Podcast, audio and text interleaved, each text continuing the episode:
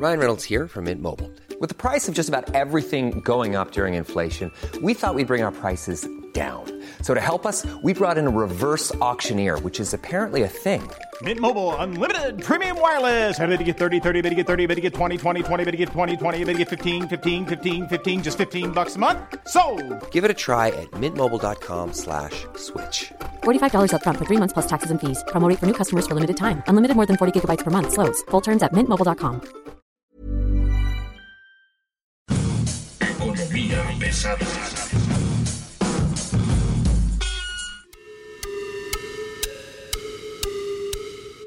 Bienvenidos a Economía Pesada para todos aquellos que quieren entender a Marx desde su iPhone y desde su bonito y preciosísimo teléfono inteligente. Estamos aquí, Luis Carriles, arroba Luis Carrujos, y el señor Mario Alavés, queriéndole explicar lo que está ocurriendo en esta economía de la 4T. ¿Cómo estás, Mario? Buen día. Muy bien, Luis Carriles, muchísimo gusto y muchísimas gracias por volverme a invitar a tu programa. Como siempre, un gusto estar aquí y pues platicar de todas estas cosas tan bonitas que nos pasan en la 4T. Bueno, estamos hablando de que quedan pendientes varios temas en la entrega anterior y bueno, yo lo que quería era terminar esto porque mi conclusión y un poco lo que hablábamos en la ocasión anterior era, ya se acabó el sexenio para los empresarios, ya se acabó para ellos lo que podían hacer en estos seis años, ya finalmente han tomado decisiones y las decisiones nos vemos en el 2025, ¿cierto o falso? Yo creo, Luis Carriles, que estás pasándote de pesimista y te explico por qué y te lo digo rapidísimo. O sea, ¿no sabes, Luis Carriles, que se va a presentar el tercer paquete de infraestructura? O sea, el paquete verdad, de infraestructura que no se ha presentado desde hace dos años, que lleva tres años de retraso. Sí, ese mismo. Y, y, acuérdate el gran éxito que fueron los primeros dos paquetes de infraestructura, obviamente. Que no se ha avanzado nada en ninguno de ellos, que no se tiene ningún proyecto terminado en ninguno de ellos.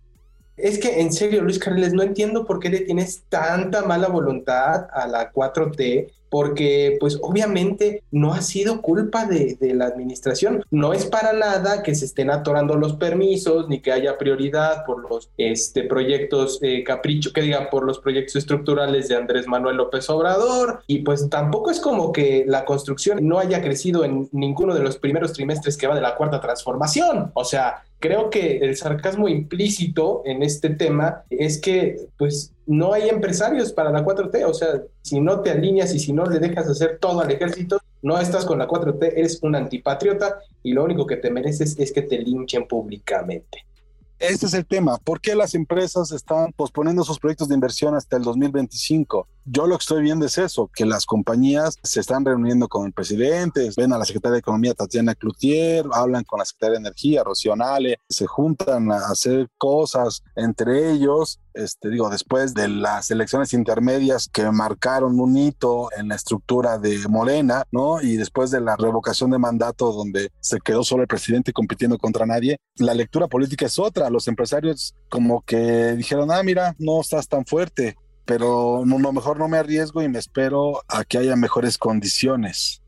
Mira, ya lo hemos visto no? hasta el cansancio, lo hemos visto hasta el cansancio. El presidente se ha hecho un experto en chantajear, en mencionar, en hablar de verdades a medias, si no es que francas mentiras, como lo ha hecho con el sector energético, por ejemplo, en el que insiste que los autoabastos son ilegales porque la Corte declaró constitucional la ley de la industria eléctrica, cuando no fue así. Además, vamos a hacer un, recuento de estos proyectos de infraestructura. Estamos hablando de billones de pesos, o sea, millones de millones de pesos en proyectos propuestos por el sector privado que fueron anunciados con bombo y platillo por Alfonso Romo, por los diferentes secretarios de Hacienda que llevamos, que hasta ahorita llevamos tres. Ahorita le tocaría a Rogelio Ramírez de la O, pero se ve, o sea, según esto y según el Consejo Coordinador Empresarial y el mismo presidente, ya en estos días, ya meritos se van a presentar los paquetes de infraestructura, como se han venido presentando desde pues, poquito antes de la pandemia, ¿no? ¿Qué se ha hecho con estos proyectos? Absolutamente nada.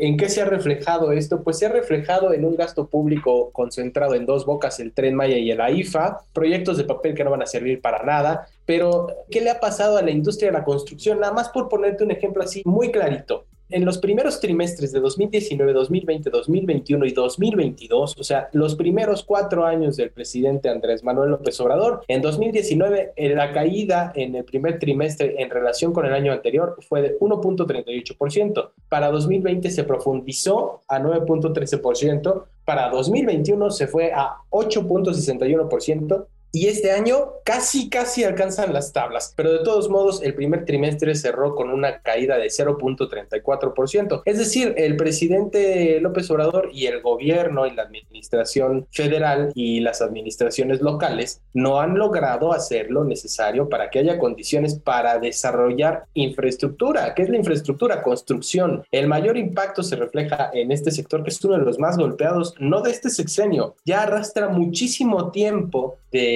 malos resultados, de resultados que van de lo mediocre a lo francamente malo. Eh, el sector energético, desde el segundo paquete, se dijo que ya no se iba a hacer ningún proyecto del sector energético, que eran de los más grandes. Estamos viendo que están paradas los seis ciclos combinados que iba a construir CFE. No se ha dado un fallo oficial, se supone que hay una, que hay adjudicaciones directas, pero no sabemos exactamente cuándo se van a empezar. Está este proyecto fotovoltaico en Sonora, que va a ser el parque solar más grande de América Latina, pero de ahí en fuera no hay más. O sea, lo que sigue creciendo son los centros comerciales a través de las fibras, pero el desarrollo de, proyectos grandes de infraestructura que veíamos en el sexenio anterior, en donde se nos anunciaban carreteras nuevas hechas por el sector privado, donde no había tanta presión en las finanzas públicas para solventar todos los proyectos, pues ya, ya vimos los costos. Creo que hay dos ejemplos muy claros de lo mal que está esto y bueno, si nos apuramos son tres. Y son los tres proyectos que está impulsando el presidente Andrés Manuel López Obrador desde que llegó a la administración. Vemos la IFA, que terminó con un sobrecosto y que está obligando a las aerolíneas a irse a volar allá. Yo justamente acabo de pasar este fin de semana por la zona del circuito exterior mexiquense, donde se supone que está la salida para Santa Lucía. Todavía no lo acaban.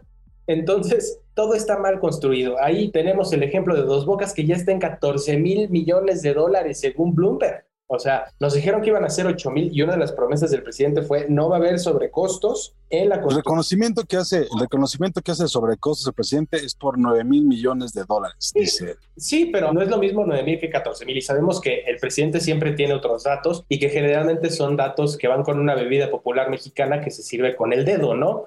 Pero el tema es, estos 14 mil millones incluyen qué cosa, porque hasta ahorita terminados ¿no? Al 2 de julio va a estar solamente la obra civil, que es como lo más sencillo, algunas calles del interiores, el puerto, una parte, casi todo, y las terminales de almacenamiento, o sea. No, o sea, yo no creo ni siquiera que empiecen a producir en diciembre de este año, como lo dijo la secretaria Nale. Les faltan más de 2.000 kilómetros de tuberías. Les faltan más de 300 kilómetros de gasoducto. Les falta la conectividad ferroviaria para llevarlo al tren del istmo les falta eh, muchísima maquinaria que todavía no llega. O sea, va a haber maquinaria llegando en julio de este año, según su propio cronograma. No creo que lo vayan a construir, que les llegue todo y que lo acaben para el primero de julio. O sea, el cronograma está totalmente desfasado. Esto es un tema totalmente político en el que, pues, si acaso veríamos producción, yo creo que ya muy entrado 2023. Puede ser ya incluso hacia finales, cuando casualmente estén las campañas electorales para o las precampañas para la presidencia de la República. Ahora, los empresarios están haciendo balance sobre el sexenio ya, ¿no? Y la apuesta es al futuro. La apuesta no es aventar ahorita una inversión, sino esperarse a que llegue el nuevo presidente, sea quien sea, ¿no? Sí, el tema es que hay un cambio de liderazgo muy notorio en el Consejo Coordinador Empresarial. Hoy es Francisco Cervantes, el expresidente de la CONCAMIN, y creo que ahí hay una forma muy diferente de ver las cosas a como la había con Carlos Salazar Lomelín. Creo que Francisco Cervantes es mucho más afín y sabe cómo hablarle al presidente López Obrador. De ahí a que las empresas dejen de ser el diablo, hay una diferencia enorme. ¿Y qué va a pasar? Pues depende mucho quién quede ya como la corcholata final de Morena y depende mucho también cómo llegue esa corcholata a las precampañas. Yo creo que podríamos empezar a ver ya ahí cómo se va a perfilar el futuro económico de desarrollo de infraestructura de México porque si vemos figuras que puedan estar bajo la sombra del presidente Andrés Manuel López Obrador, como puede ser, no sé, se me viene a la mente el nombre de Claudia Sheinbaum, se me viene a la mente el nombre de Adán Augusto López, yo creo que tampoco vamos a ver un sexenio muy activo entre 2024 y 2030. ¿Crees que, por ejemplo, nombres como Marcelo Ebrard hagan las diferencias? Yo creo que sí, o sea, tenemos que irnos a hace muchos, muchos años, cuando Marcelo Ebrard fue jefe de gobierno y estaba perfilado como el candidato natural del PRD para la presidencia de la República. ¿Y qué le dijeron? Nanay, mi rey, ¿quién va? Andrés Manuel. ¿Por qué? Porque pues siempre, aunque han trabajado cerca, tienen líneas de trabajo muy diferentes. Andrés Manuel, pues ya sabemos cómo es, pero yo creo que Marcelo Ebrard tiene mucha más visión de estadista que la que tiene el presidente López Obrador. Y los otros dos son personajes que dependen directamente, que son costillas del presidente Andrés Manuel López Obrador. Entonces, sí va a haber una diferencia muy grande cuando se define la corcholata final. Y también va a depender de quién ponga la oposición, porque yo todavía no veo a una personalidad fuerte dentro de la oposición que le pueda hacer sombra al presidente López Obrador, que sabemos que va a hacer campaña y que va a violar la ley electoral y que va a jalar votos a través de programas sociales, a través de las mañaneras para su candidato. Ahora, sabemos perfectamente bien que en este momento la economía, digamos, está aceitada por programas sociales, por un lado, que son, digamos, vastos, las remesas, que son o se han convertido en el segundo ingrediente más importante de la economía, ¿no? De recursos provenientes del exterior, más allá de la inversión. El tema aquí es, este, el ambiente está enrarecido porque pues hay cosas que más allá del presidente, más allá de la 4T, están pegando. Tenemos la guerra, ¿no? Todo el tema europeo con la guerra en Ucrania, entre Rusia y Ucrania, tenemos el asunto de los precios de los energéticos, ¿no? Ya estamos viendo visos de que el gas natural puede llegar a los 8 dólares por millón de BTUs. Tenemos una inflación creciente a nivel mundial, ¿no? Eh, donde literalmente la están queriendo frenar con palillos, ¿no? Y las medidas del presidente, el pequeño pacto de precios que hicieron, pues no está jalando tanto como se debiera. Yo creo que ese es el tema. Al final del día, la 4T se acaba o ya se acabó de pronto el gobierno y los empresarios tienen que pasar a ver el panorama completo y ya no esperar a ver qué se hace desde este gobierno, ¿no?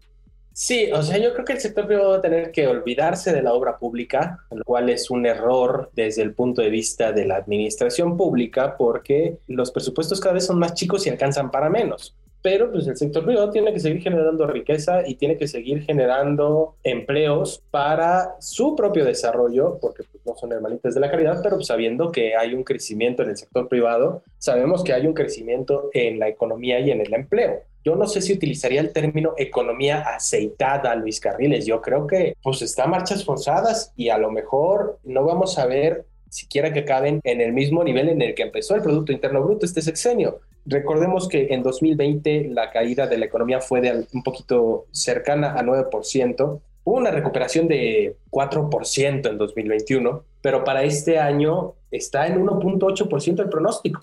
En el mejor de los casos, 1.8% en el mejor de los casos. Hay varios analistas independientes que nos ponen abajo de 1%, ¿eh? ya haciendo las cuentas finales, porque el impulso en la reactivación económica se acabó no bien terminado el primer trimestre. ¿eh? Claro, pero a ver, este sexenio ya se perdió, eso tenemos que tenerlo claro. El problema es qué va a pasar el sexenio que entra.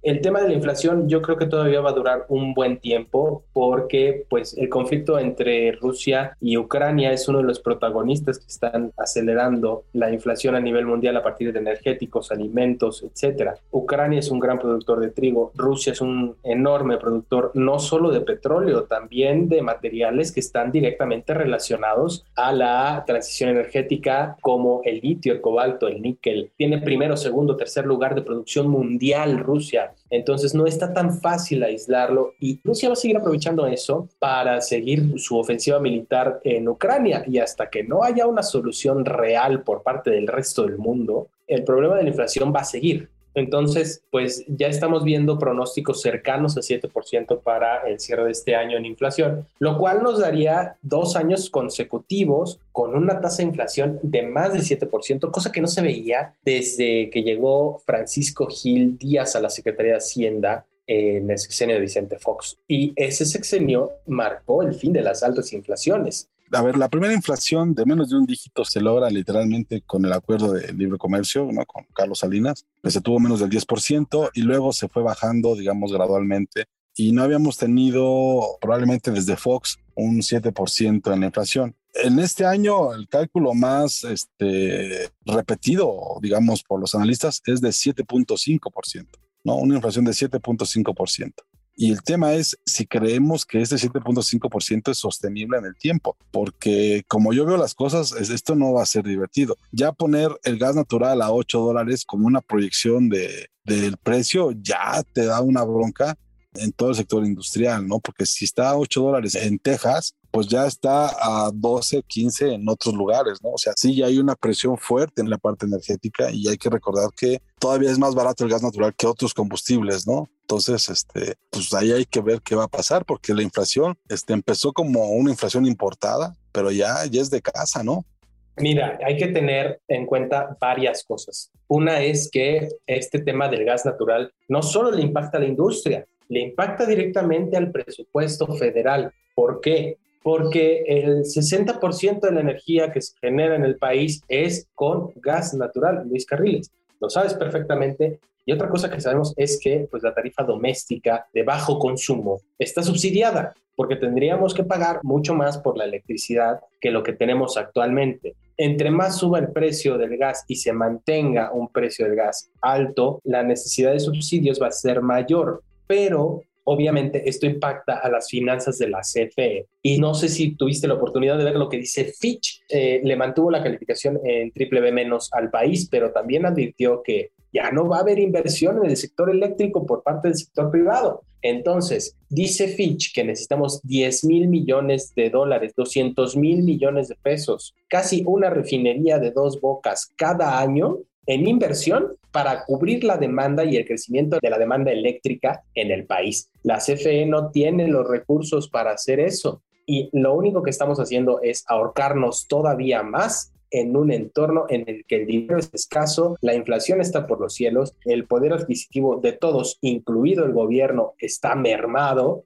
el país va a estar tan ahorcado que incluso podríamos ver apagones a eso vamos, porque el crecimiento, normalmente el crecimiento de la industria eléctrica debe estar por encima de la proyección de crecimiento económico e ir adelantada este, hasta tres, cuatro años. El caso es que en este momento todo lo que se adelantó, digamos, toda la parte preventiva que se hizo en el sexenio de Peña Nieto y de Calderón, pues ya, ya está en marcha, ya está funcionando, ya está, ya está caminando y difícilmente la vamos a poder recuperar. Esta reserva, digamos, operacional de margen de error del 6%, cada vez está más cerca de ello y la posibilidad de que tengamos problemas en el abasto de energía es creciente, sobre todo en un momento donde literalmente la demanda sigue creciendo. Ahora, el tema COVID, que se está convirtiendo en un asunto donde tenemos que aprender a vivir con el bicho o aprender a vivir sin el bicho o cómo lo vamos a hacer. China acaba de anunciar de nuevo un cierre de su economía y acaba de encerrar a más o menos 400 millones de personas por el tema de COVID, ¿no? Eso genera de por sí o de suyo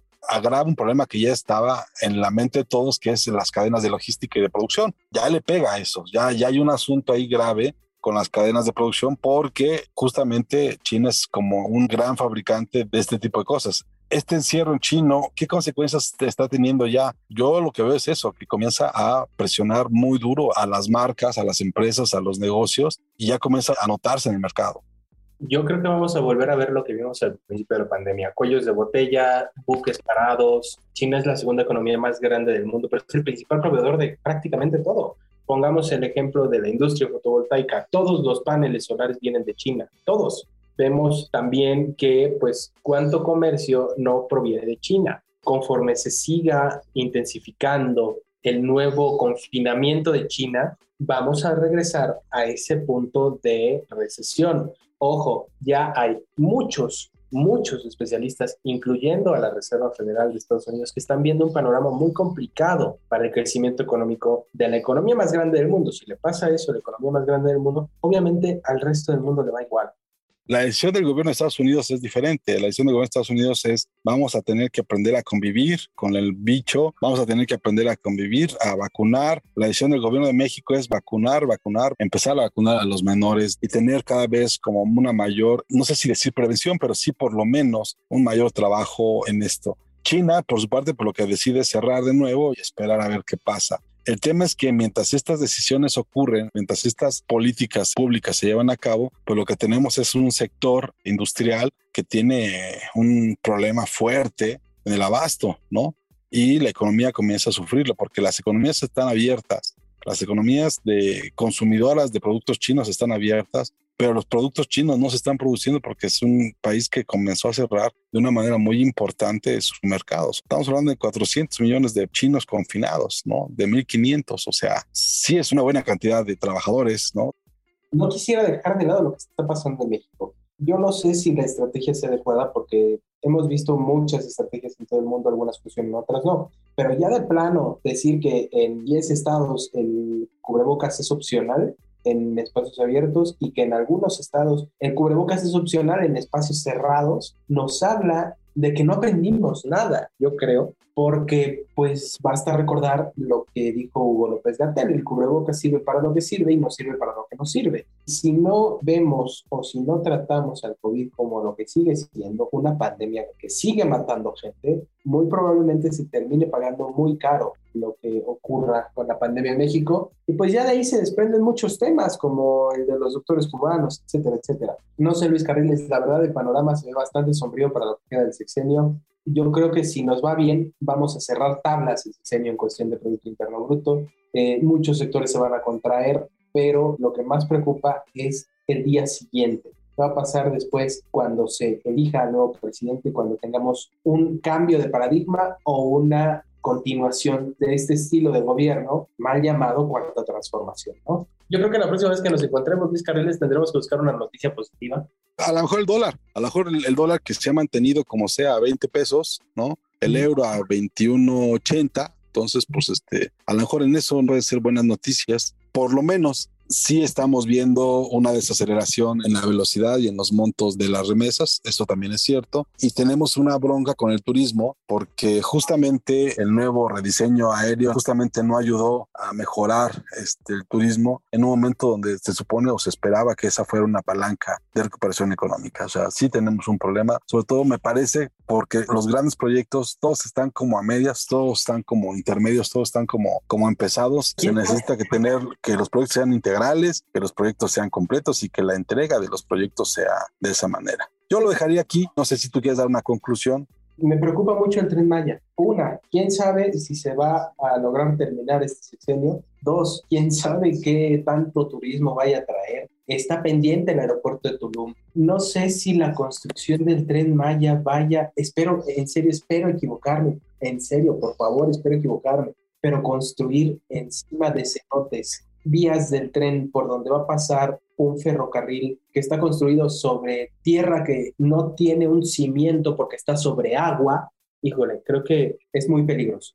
Sí, sí, sí, va a ser un reto para los ingenieros hacerlo, pero sobre todo va a ser un reto para el planeta, que es la parte que no me queda muy claro. Pero bueno, pues ahí, está, ahí están los temores. Mi conclusión sería, para los empresarios, ese sexenio ya terminó, están ellos pensando qué viene con el que sigue. La inflación es un problema, ya es un problema de todos, ya es un problema presionado por los energéticos.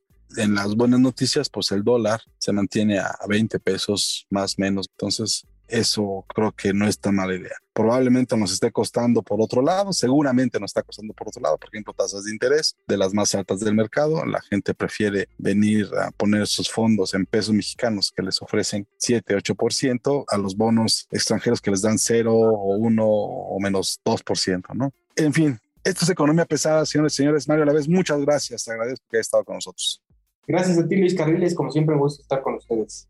Síganos en nuestras redes sociales, ahí estamos en Podcast o en, por favor, búsquenos, ahí andamos. Muchas gracias, hasta luego.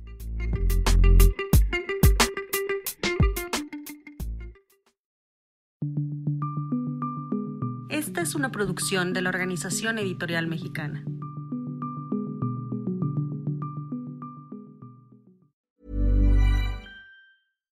When you make decisions for your company, you look for the no-brainers. And if you have a lot of mailing to do, stamps.com is the ultimate no-brainer. It streamlines your processes to make your business more efficient, which makes you less busy.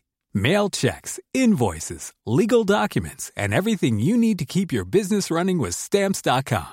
Seamlessly connect with every major marketplace and shopping cart Schedule package pickups and see your cheapest and fastest shipping options from different carriers with rates up to 89% off USPS and UPS rates. And with the Stamps.com mobile app, you can take care of mailing and shipping wherever you are. Make the same no-brainer decision as over 1 million other businesses with Stamps.com. Sign up with Code PROGRAM for a four-week trial, plus free postage and a free digital scale. No long-term commitments or contracts.